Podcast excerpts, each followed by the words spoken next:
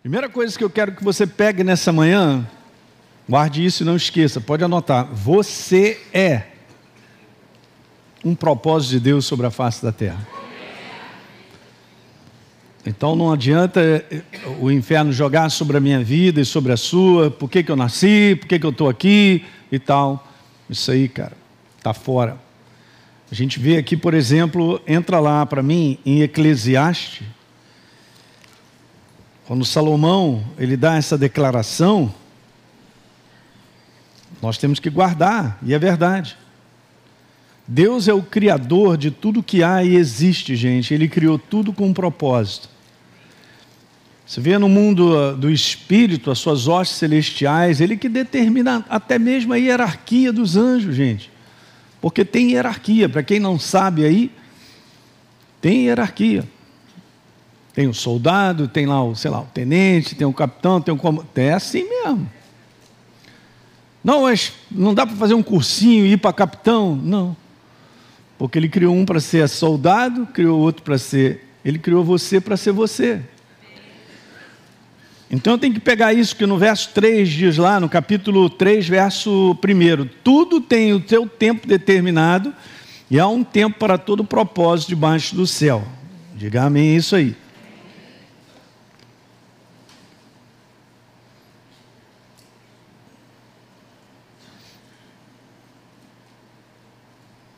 No verso 14, primeira parte diz: Eu sei que tudo quanto Deus faz durará eternamente. Uau! Pode ficar tranquilo que você vai para a eternidade também. Então isso é demais, é compreender que nós temos um propósito, uma vez que agora nós estamos em Cristo Jesus, aí sim, agora nós entramos na ordem do universo. Antes nós estávamos na desordem, afastado de uma aliança num lugar que não foi criado por Deus, esse lugar chamado morte, ausência de Deus. Antes de Cristo, eu vivia nesse lugar, a morte espiritual. Não significa que a morte você não tenha consciência de existência, não é isso. Porque a consciência de existência de quem você é, ela permanecerá para a eternidade na vida daqueles que estão separados de Deus e na vida daqueles que o receberam como Senhor e Salvador. Então eu estou para fazer uma próxima série depois dessa, voltar a trazer essa lembrança da importância de nós termos os nossos olhos e o coração na eternidade. Além terra. Ok? Aqui é só uma preparação. Mas os propósitos de Deus são eternos. Porque eu sou um ser espiritual, como qualquer cidadão sobre a face da terra é um ser espiritual. Se morto ou vivo é outra coisa. Mas você recebeu Jesus, Ele é o caminho, a verdade e a. Ninguém vem ao Pai senão. Bom, Ele é a porta. Ele morreu por mim e por você, para que nós pudéssemos receber a vida dele, a pessoa dele. Então, eu era um ser espiritual afastado da presença de Deus, dele, da substância ele, do qual no mundo, no universo que Deus criou, Deus não está ausente. O único lugar que não há sua presença é esse lugar chamado morte, da qual Satanás, né, que era Lúcifer, se tornou um anjo, adversário de Deus, ele perdeu a glória. Tchau, um abraço, não tem. Arrastou um terço dos anjos e ele fez aquilo que está lá em Gênesis, né? ele enganou Adão e Eva, então a humanidade começou a receber a partir de então uma herança de morte. Alguém está me entendendo isso aí? Porque às vezes a pessoa confunde muito com essa questão natural. Ah, morri, então agora não tem consciência mais, acabou e tal. Nada acaba, gente. Isso é interessante. Sabia, está escrito na palavra que essa terra, por mais bagunçada que ela esteja, ainda vai bagunçar mais por coisas que acontecerão, de julgamentos, descrito no livro de Apocalipse, ela será renovada. Novo, novos céus e nova terra. Uau! Imagina isso aí? Não tem como destruir. Deus não é destruidor. O destruidor é outro, que veio para matar, roubar aí. Uhum. Deus não. Deus é o autor da vida e o conservador da vida. Não é legal você ter esse entendimento? Põe na tranquilidade aí, cara, que é pouco tempo que a gente está passando sobre a face da terra aí. Daqui a pouco não vai ter mais isso. Vou ler essa passagem. Oh, Jesus, obrigado. Espírito Santo, ele vai falando, ele vai mandando. Olha, lê isso aí. Vou ler. Então vamos lá, Apocalipse. Vamos lá no finalzinho. Hum.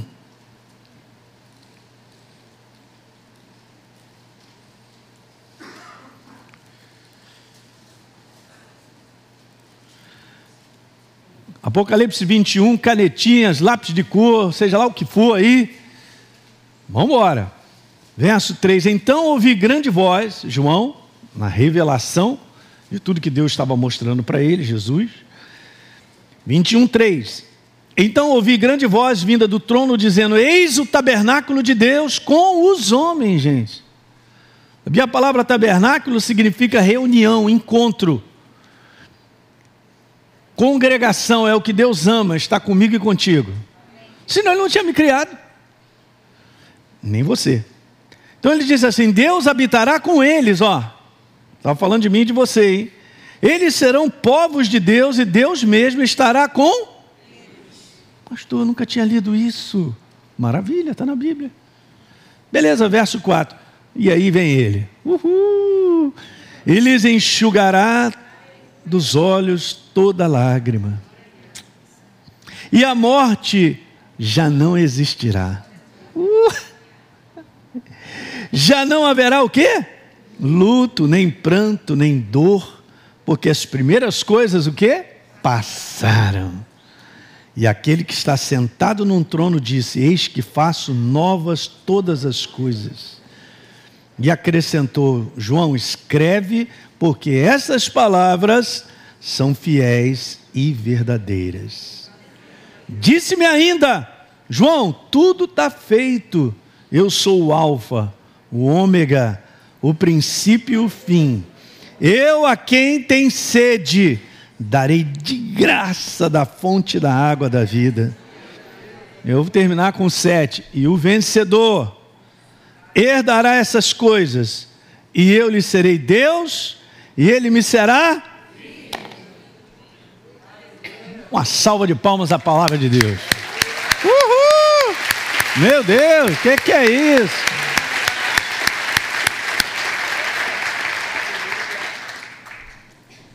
Isso é o que está pela frente. Tem esperança ou não? Uau, isso aqui é o absoluto, gente. Acabou. Quem manda é Ele. Então vamos lá. Eu quero, nessa manhã, definir esse conteúdo sobre a fábrica dos sonhos de Deus, trazendo algumas definições. Eu vou ler um texto com vocês que me chamou muita atenção nesse conteúdo. Então vamos lá, se você quiser anotar, pode anotar aí, acompanhando comigo, depois você lê em casa mais vezes. Atos 26, no verso número 13, está escrito lá assim: Paulo, na verdade, o apóstolo Paulo, né? Aqui é Saulo de Tarso tem um encontro com o Senhor Jesus em Atos capítulo 9. E nós lemos isso. Só que em Atos capítulo 9, não tem detalhes daquilo que aconteceu naquele dia. Foi só o que está escrito ali, nós sabemos. Mas Paulo começa a contar detalhes para o rei Agripa, que ele está dando um testemunho da conversão dele em Atos capítulo 26. Então aqui ele estende algumas coisas que são super importantes e poderosas para te abençoar a mim também. Então veja, ele estava falando ao rei Agripa, ao meio-dia, enquanto eu seguia pelo caminho, então eu vi uma luz no céu mais resplandecente que o sol, brilhou ao meu redor, e daqueles que iam comigo, porque Paulo estava lá determinado, com algumas cartas dos sacerdotes, dos escribas, dos fariseus, para prender os cristãos nessa perseguição religiosa. O final da história era isso, né? Então, beleza. E aí veja o verso 14: Caindo todos nós por terra, eu ouvi, ó rei Agripa, uma voz que me falava em língua hebraica: Saulo, Saulo, por que você me persegue? Aí então veja no verso 15: Então eu perguntei, Senhor, quem é você? Ao que o Senhor respondeu: Eu sou Jesus, a quem você persegue. Muito legal. Isso aqui está lá em Atos 9. Mas agora, o que eu vou ler em, no, no, no verso 16 não está em Atos 9. E aí ele continua. Veja. Mas levante-se, Jesus continua falando com ele, e fique de pé, cara. Eu apareci a você com que finalidade?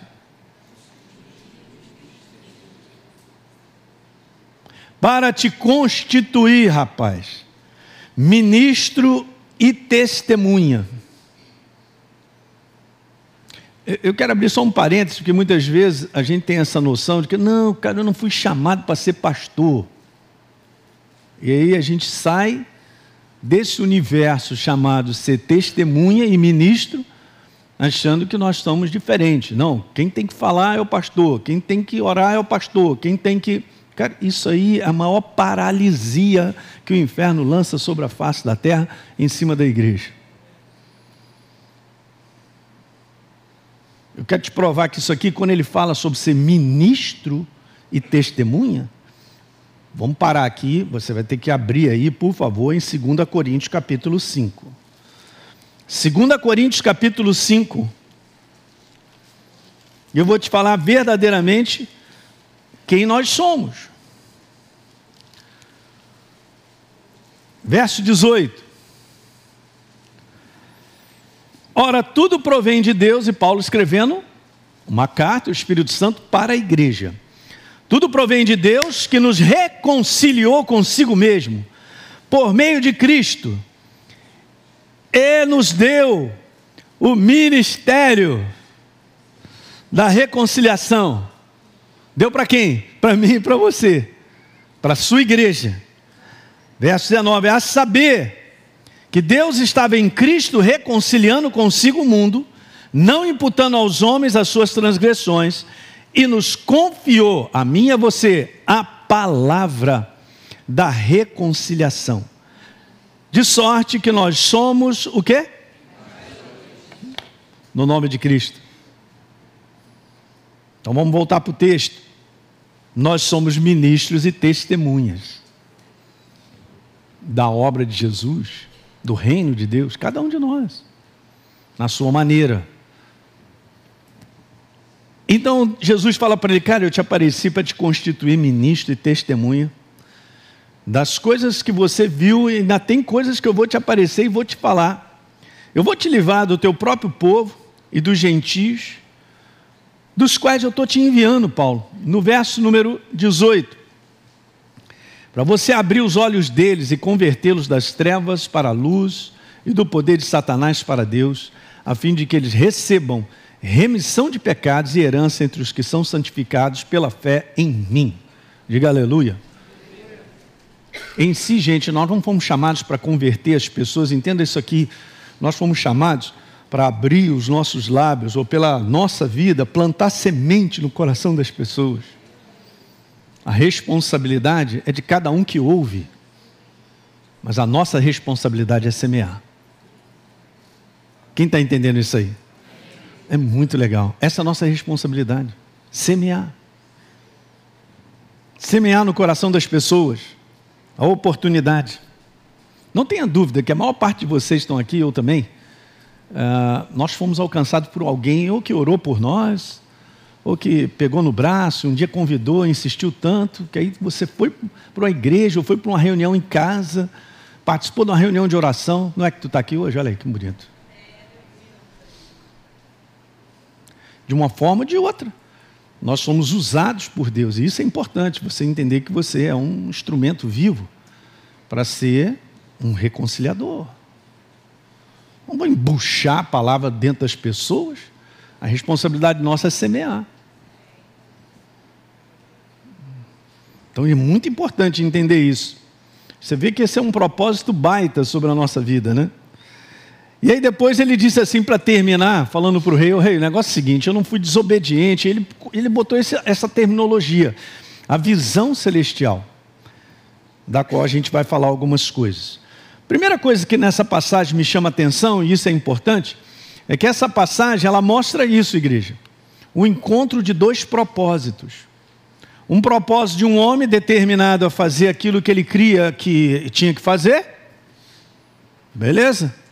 E aí Jesus aparece no meio do caminho e agora o propósito da vida desse homem muda. É exatamente isso aí, ó, o propósito de um homem e o propósito de Deus para um homem.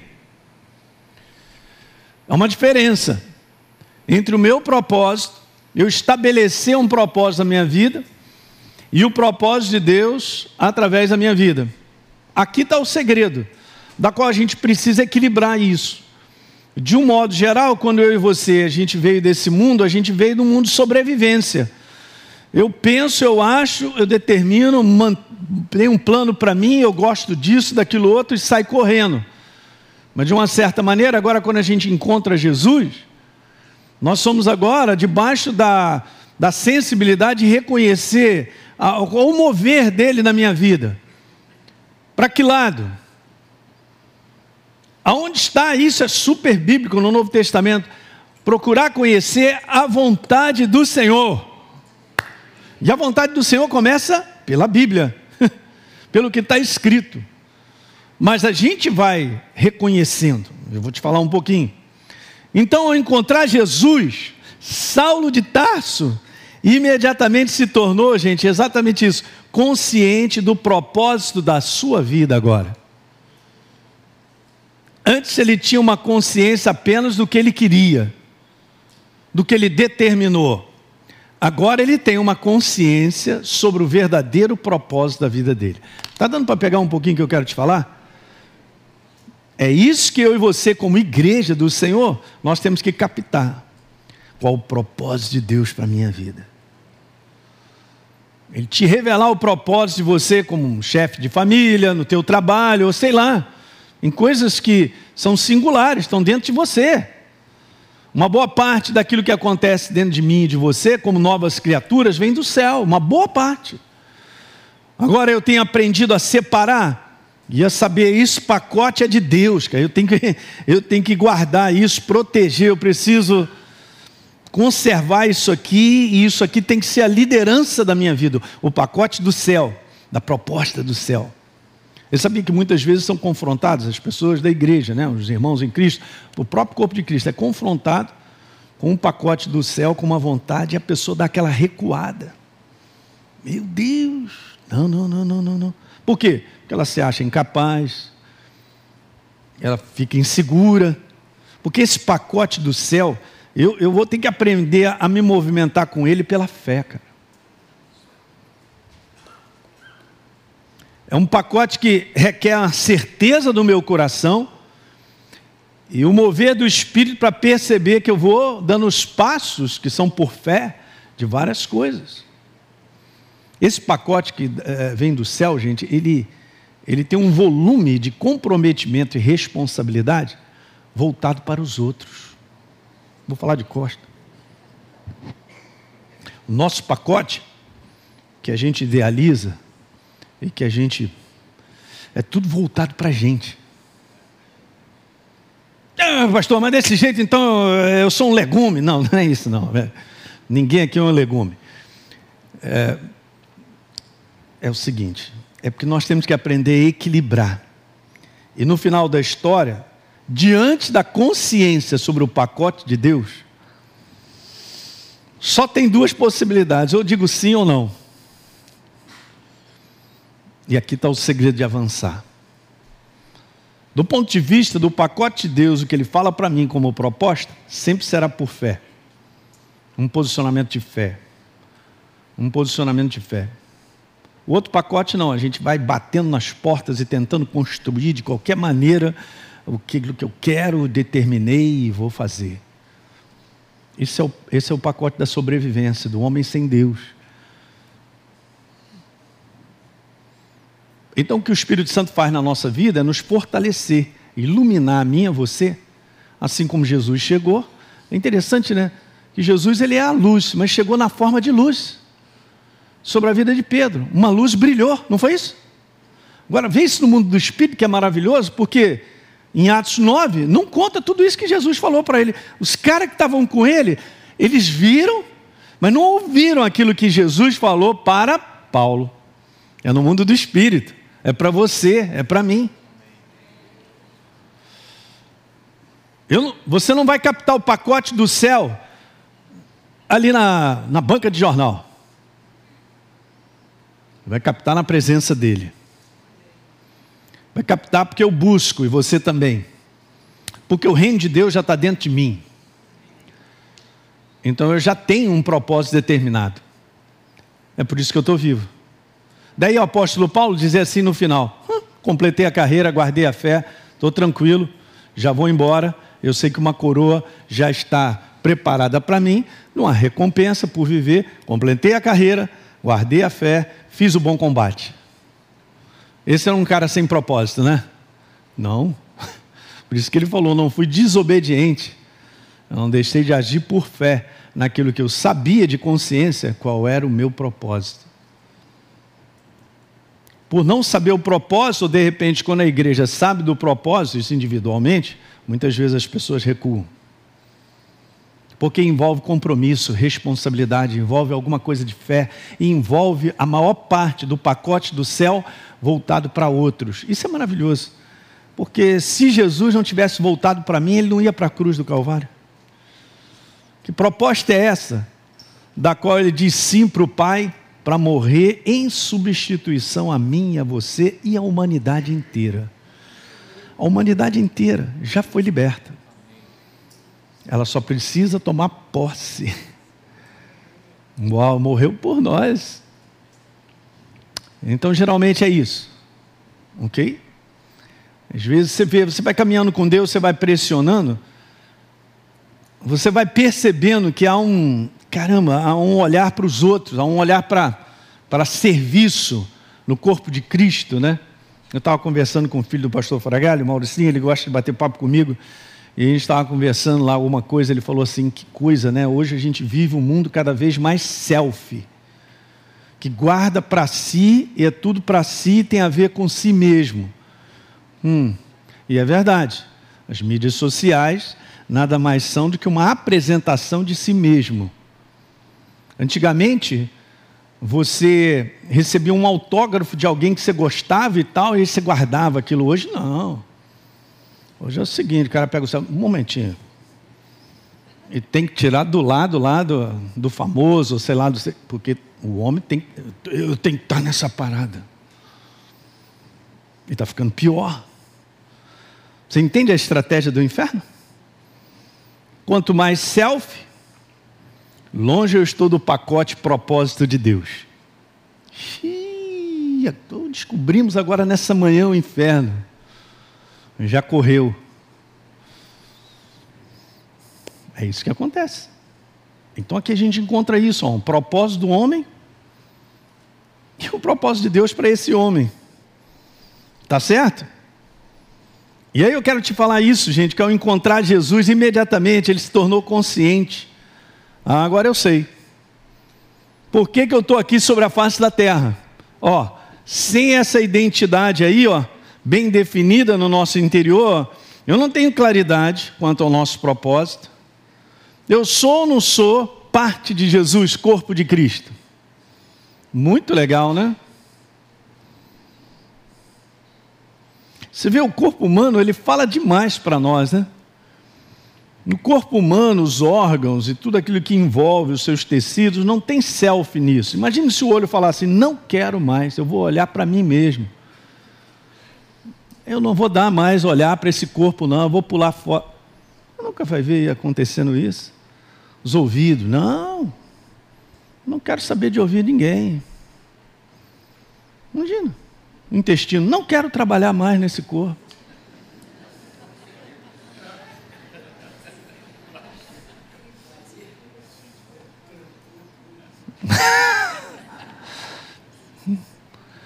Todos trabalham para um propósito só: a edificação de um corpo. Por isso Paulo usa esse exemplo. Você vê? Então não está voltado para si mesmo, está voltado para um propósito a edificação de um corpo. Nós, como igreja, estamos sobre a face da terra para edificar um reino. E isso envolve alcançar o coração de todos. Legal. Então, esse encontro, obviamente, mudou a sua vida. Mudou a sua vida, mudou o propósito. Quando você recebe a Jesus como Senhor e Salvador, guarde isso, mudou tudo. Mudou a sua vida e mudou o propósito. Eu me lembro muito bem na minha conversão, eu já contei isso relativamente, para quem não ouviu. Era com dois anos e meio, Na minha jornada com Jesus, eu tive um encontro fantástico com Ele. Com dois anos e meio, eu sabia a razão da minha existência. E o que, que Ele tinha falado para mim em relação à minha vida. Ele me deu um download. E desde lá para cá, eu só venho trabalhando e crescendo né, para equilibrar e também tomar conta das coisas que Ele me falou. Porque se eu não tomo conta, como é que funciona? Então aí você vai aprendendo a se mover com aquilo que você reconhece desde cedo, porque deu um download. Assim como deu para o apóstolo Paulo, o que, que ele precisava saber mais? Ele já tinha aquilo no coração dele, aquilo fervia o tempo todo, com adversidades, resistências e várias situações difíceis de enfrentar. Havia algo no coração dele que Deus já tinha dado download. Pronto. Isso é caminhar com claridade. É caminhar com a certeza de que eu sei o propósito da minha vida. Se você caminha com Ele, você saberá. E Deus ele se apresenta ao ser humano e mostra quem ele é e o propósito da vida dele. é demais. É, eu tive essa experiência, meu pai durante muito tempo foi médico no interior, né? Então, e ele depois resolveu, eu era garoto ainda, uh, a comprar uma fazenda bem longe, então eu não podia morar lá, nem eu nem minha irmã, eu tive que vir morar com os meus avós. Então eu tive assim uma, uma jornada muito em relação aos meus pais, muito meu pai em relação muito ausente, porque ele tinha que trabalhar e eu também tinha que morar numa cidade grande para poder estudar. E a gente vai crescendo, depois eu encontro a Jesus, aquilo tudo todo. Então meu pai já tinha um nível de uma preparação de um lugar muito legal, ele tinha uma fazenda boa. Ele tinha lá uma sede construída, desde chegou até a conhecer. E então era uma fazenda que levou anos para ser construída, já tinha uma dinâmica, tudo legal ali. Então, tipo assim, Elinho, você tem uma cama pronta, é só deitar. Você não vai fazer nada e vai fazer daí um crescimento. Eu gosto do interior, nasci no interior. Esse, esse ambiente de campo, é, dos bichos, as bicharadas, desde não gosta não. Ela é, se ela puder andar no vigésimo, ela morar no vigésimo quinto andar para não entrar nada lá, é com ela. Qualquer bicho assim meio estranho, olha, tá vendo? Já até caiu o caderno. né? Ela falou: "O que, que é aquilo ali?" Ela já fica vendo onde não tem nada mesmo. Então, beleza. Eu não acho que não ia dar certo esse negócio, não. A fazenda do meu pai tinha umas aranhas caranguejeiras desse tamanho. Ela agora. Caranguejeira, qual o problema? Umas aranhas desse tamanho assim, que gostavam de andar no teto da casa. É. Volta e meia, se você não tomasse cuidado, tem sempre que olhar, tá uma jararacazinha pequenininha ali assim. É, animais. Não é verdade? Você vê coisas maravilhosas, por exemplo, eu vi no pasto, estava assim uma distância como daqui lá no, lá no nosso amigo, lá, lá, deixa eu ver, uns 10 metros, 15, mais, mais ou menos. Estava a gente a cavalo, aí meu pai falou assim: dá uma olhadinha que isso aí é raro de você ver. Um tamanduá bandeira. Já viu? De foto, né? Ao vivo? Demais, cara. Lindo, lindo, lindo. Hum. Cobra gigante, sucuri. Não vou falar desse negócio que é desse. Mas então eu estou te contando isso porque meu pai nunca chegou para mim para falar assim: ó, oh, Elinho, isso aí é seu, tá? dá continuidade, você vem, exerce a medicina aqui e tal, e vai tocando a fazenda, e vai. E eu, sabendo que não era esse o propósito da minha vida. Difícil, hein? Então eu com pouca idade, depois eu casei e fui seguindo, tem que ir trabalhando devagar, né? Porque a frustração de, às vezes, um pai que não entende o propósito que Deus tem, meu pai veio receber Jesus muito tempo depois. É complicado. Não, mas é um, vamos dizer assim, é um negócio da família, é da família, o que a gente vai fazer com isso? Falei, caramba, mas eu não fui chamado para ser isso. Quem está pegando isso nessa manhã? Bom, você não faz ideia do número de pessoas que estão desviadas da sua função em coisas, em lugares, em coisas que não deveriam estar. Eu nem vou entrar nesse processo aí, porque aqui não tem espírito nenhum de condenação, tá ok, gente? Mas eu só estou querendo te dizer que Deus ele é bem firme em mostrar para você e para mim o propósito dele. Bom, então eu fui aprendendo no meu coração a conservar, porque aquilo ali é o que ardia, era o que estava em mim. Apesar de gostar daquele ambiente, eu poderia viver aquele ambiente muito bem sucedido, mas ser um cara frustrado no propósito de Deus. Quem está entendendo o que eu estou falando aí? Uma paixão né, por Deus, essa questão é muito grande. Eu falei, cara, não, não vou viver fora do propósito de Deus para a minha vida. Então cheguei hoje até o dia de hoje, porque eu vim conservando e vim guardando.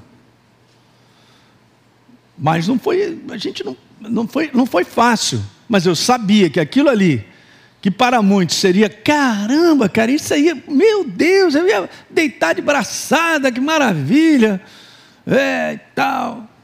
Às vezes as pessoas acham, né? E tem aquela visão de fazenda como se fosse aquelas fazendas hollywoodianas da Califórnia, os, cabelo, os cavalão manga, manga larga. Só para você ter uma ideia, dependendo da área, fazendas que são produtivas ou de trabalho, tem é burro mesmo, você monta em burro, porque murra é que consegue, burro, burro. Sabe que é burro?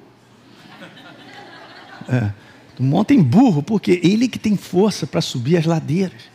Tu pega um burro, você vai fazer uma cavalgada lá de umas duas, três horas, subindo e descendo, cavalo não aguenta, mas burro aguenta. Uns burros bonitos.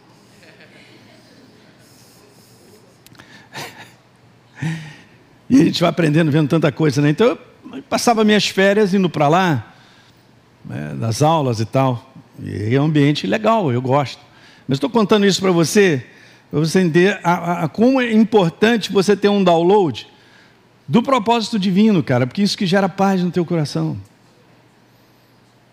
Você está no lugar certo, na hora certa, na igreja certa, tudo envolve tudo isso. Não, eu vou sair dessa cidade porque essa cidade é violenta. Já conversou com Jesus? Não. A base da sua saída é uma base temerosa? É. É isso mesmo? Fala para mim. Não me olha atravessado. Não, pastor abriu uma porta tremenda de eu ganhar 60 mil reais. Uh! Tentador. E aí, Jesus? É a sua porta ou é a porta do engano? Ah, não pode ser engano, pastor. Ele ganha 60 mil reais. Não tem engano nisso. Tem algum problema você e eu ganharmos 60 mil reais? Não. Mas.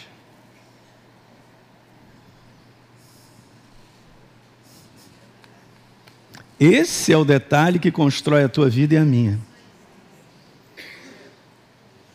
Porque na força do braço, na sobrevivência, não vamos a lugar nenhum. Então a igreja dos dias de hoje, ela está sendo treinada.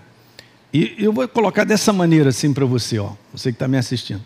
Jesus está empurrando mesmo. Vai, ou vai ou racha. Vai, vai. Está empurrando a sua igreja para viver esse conteúdo.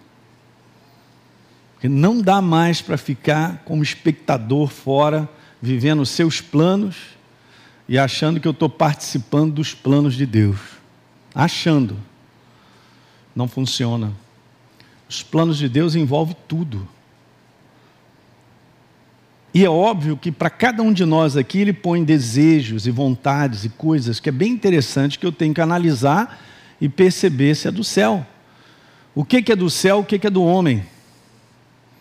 Mas essa caminhada, esse encontro que o apóstolo Paulo teve, que cada um de nós deve ter de maneira intensa e buscar para ter esse download, é fundamental. Porque aí eu não estou correndo na, no track de ninguém na raia, eu estou correndo na minha raia, a minha é a 8, do Alexandre é a 1, do Sérgio é a 7, e cada um de nós aqui tem a sua raia, tem que correr nela, Deus está determinou. Aí sim, eu tenho um pacote, cara, da mão de Deus sobre a nossa vida. Diga aleluia. Essa é a prática da vida com Deus. Não é uma prática de domingo estar na igreja. Faz parte. Fazer parte de um corpo sobre a face da terra, servir a esse corpo, faz parte, mas é mais. Ele é o meu caminho. Ele é a direção a ser seguida. Uau! Então Jesus dirige a cada um de nós. A gente olha, ouve a sua voz e o segue naquilo que é para mim, naquilo que é para o Sérgio, para o Rodrigo, para qualquer um de nós, o Aloísio. Entende isso aí, gente? Cara, isso é a coisa mais maravilhosa. Porque uma vez que você tem isso no teu coração, cara, aquilo te dá uma certeza, é um negócio tremendo. Não, Deus falou comigo. Então, beleza, como é, que, como é que a gente caminha, gente? A base da nossa caminhada é a certeza, a certeza é fé, é aquilo que ele depositou, que ele mostrou. Eu vou colocar essa última frase aqui, a gente vai continuar. Agora, ouça bem o que eu quero colocar, ok? A igreja, e falando aqui num conteúdo individual, manipulada pelas trevas, na insegurança, desanimada e confusa, é o retrato de uma igreja perdida por dentro. É uma, uma igreja que não tem claridade suficiente do, da razão do seu viver. Pastor, eu estou nesse mundo, não sei porquê. Não dá, estou confuso, estou perdido. Daí uma coisa que você não pode estar é perdido por dentro. Perdido por fora, meu Deus, essa é a rua, não é? E tal. Vamos parar para perguntar. Não, não, vamos seguir mais adiante. Tal, beleza, e tal. Isso aí acontece. Eu nunca me esqueço. Já contei essa história, vou contar mais uma vez. Um pastor, a gente era. Eu era casado não era de pouco, já tinha um tempo, né? Aí, beleza, a gente ia subir uns montes para orar, maravilha. Aí o pastor, cara, vou levar vocês no lugar, e não sei o que, rapalapachá e tal. Falei, ia, o pastor está empolgado, legal. Melhor, fiquem tranquilo, esse é um lugar tremendo, os anjos voam, e aquele negócio todo. Ih, rapaz, é mesmo, o negócio está poderoso, beleza. Então ele pegou lá um grupo, eram cinco, seis carros, né? Até os filhos estavam junto lá e tal, e vamos embora e tal, é por aqui, é por aqui, tudo de noite, né? A gente ia orar de madrugada, para voltar de manhã cedo, e beleza, é por aqui, por aqui, até que estou vendo a mata ficar mais densa, é por aqui. Aí depois eu comecei a pensar, agora você vê como é que eu sou ignorante, né? Falei, meu Deus do céu, nessa escuridão, sem nenhuma lanterna. E aí o pastor falou: é, gente, é aqui. Beleza, então aqui. Você tem uma ideia? A gente estava seguindo o aqui dele, cada um agarrado na calça do outro. Porque se deixasse assim um metro, já perdia. Eu falei, esse negócio de estar tá agarrado na calça um do outro, rapaz. E o cara, é aqui, é aqui, é aqui. Depois de uma meia hora, sei lá, uns 40 minutos, o pastor estava lá na frente todo empolgado. Um momento, gente, vamos parar. Aí ele falou assim: já passamos por aqui.